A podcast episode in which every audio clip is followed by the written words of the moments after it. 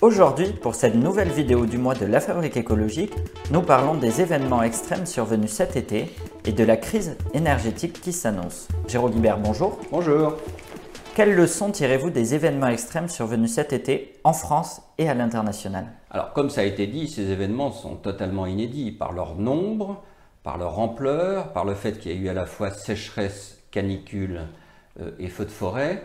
Et il faut évidemment que nous en tirions les leçons. Et je dirais que la principale leçon, c'est de ne pas oublier ces événements euh, l'automne venu.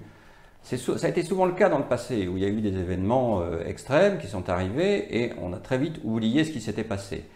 Et c'est très important de ne pas oublier euh, si on veut en effet mener une politique d'adaptation au changement climatique, qui est évidemment en cause dans ces événements, d'adaptation au changement climatique qui soit sérieuse et qui soit suffisante. Sur le plan de l'adaptation, justement, quels sont les principes fondamentaux à respecter? Ah, il est important de les avoir bien en tête. Euh, il faut évidemment renforcer les moyens de la sécurité civile, renforcer les moyens des pompiers, mais il faut euh, peut-être surtout développer considérablement la prévention, comme ça a commencé d'ailleurs à être fait euh, en forêt méditerranéenne. Et prévention, ça veut dire qu'il faut que les propriétaires forestiers se mettent d'accord pour mieux entretenir la forêt, pour débroussailler, pour faire des, des coupe-feux, pour faire des systèmes d'alerte. Euh, pour que la forêt soit plus diversifiée dans ces types d'arbres. Donc ça veut dire beaucoup de choses pour euh, continuer à, gérer nos forêts. Ça veut dire aussi, par exemple, sur le cycle de l'eau, euh, qu'il faut développer les économies d'eau tout au long de l'année. Vous le savez, il y a à peu près un quart de l'eau qui est aujourd'hui perdue, un peu moins d'un quart de l'eau qui est aujourd'hui perdue. et donc il faut évidemment travailler dans toutes ces directions et ça va exiger la concertation de tous les intéressés et de toutes les personnes parties prenantes de ces sujets.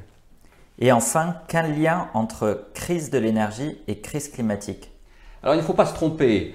Aujourd'hui, il y a la guerre en Ukraine, euh, il y a euh, l'indisponibilité de nombreux réacteurs nucléaires qui expliquent la crise énergétique dans laquelle nous sommes. Et l'objectif principal du gouvernement, à juste titre, c'est euh, évidemment de passer l'hiver. Et c'est pour ça qu'il demande une réduction de la consommation de 10%. Mais soyons lucides, 10% c'est très bien à court terme, mais ce n'est pas ça qui va euh, véritablement euh, suffire pour agir contre le changement climatique.